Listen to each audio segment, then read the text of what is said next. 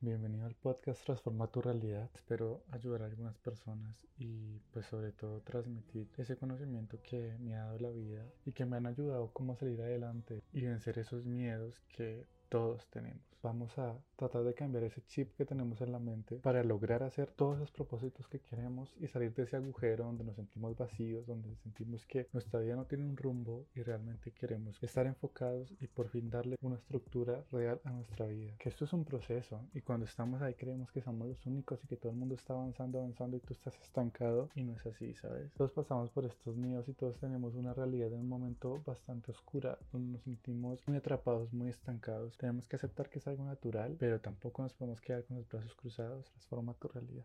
Como ya sabemos, siempre hay una manera de ver las cosas, de afrontar todo aquello que nos pasa. Todos tenemos limitantes en nuestra vida, ya sea en económico, ya sea si tenemos alguna limitación física o mental. En fin, hay muchas limitantes en nuestra vida, sin excepciones. Están las cosas que nos limitan ahora y las que se vienen en un futuro. Esa es tu realidad, la mía y la de todos. Y ahí es donde llegamos a transformar esa realidad. Tómate un segundo ahora mismo y piensa qué es eso que te limita a tener esa vida que quieres, a cumplir esos propósitos que quieres. Y una vez que lo tengas identificado, Ten ese limitante presente. Esa es tu realidad.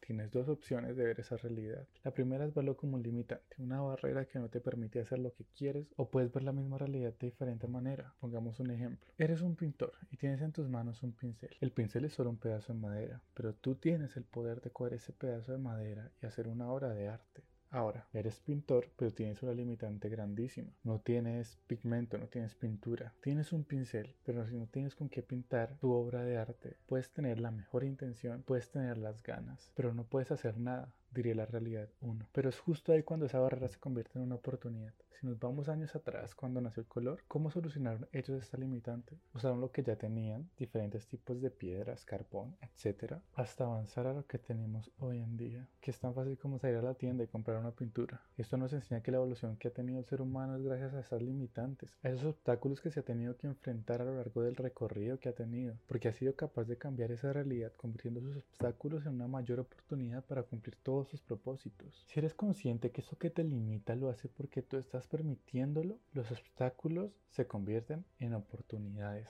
únicas. Tienes esa limitante y ese obstáculo, ese problema que te brinda esa oportunidad perfecta para aceptar y entender y aprender de porque esa es la prueba que te pone la vida para merecer seguir en ella. Porque cuando aceptas lo negativo de cada situación, sabes que esa es tu realidad y de ahí tienes que partir para cumplir aquello que quieres o simplemente para sobrevivir. Ahí es que eres consciente que no se trata de nacer con todo hecho, trata de hacerlo tú mismo y que solo tú tienes el poder de transformar esa realidad. Realmente eso es algo muy profundo porque muchas veces sabemos, sabemos que tenemos el poder de salir de ahí, pero lo que nos falta es esa fuerza de voluntad para tomar esa decisión y hacerlo. Pasamos mucho tiempo queriendo, deseando querer hacer y muy poco invirtiendo el tiempo en hacerlo. Y ahí está la diferencia entre una persona exitosa, una persona que vive la vida y una persona que no. Porque cuando aceptas ese papel de víctima es cuando te hundes más, porque tú mismo te estás limitando. Y recuerda que el único que puede salir de ahí eres tú. Y si tú mismo no te ayudas, nadie más lo va a hacer.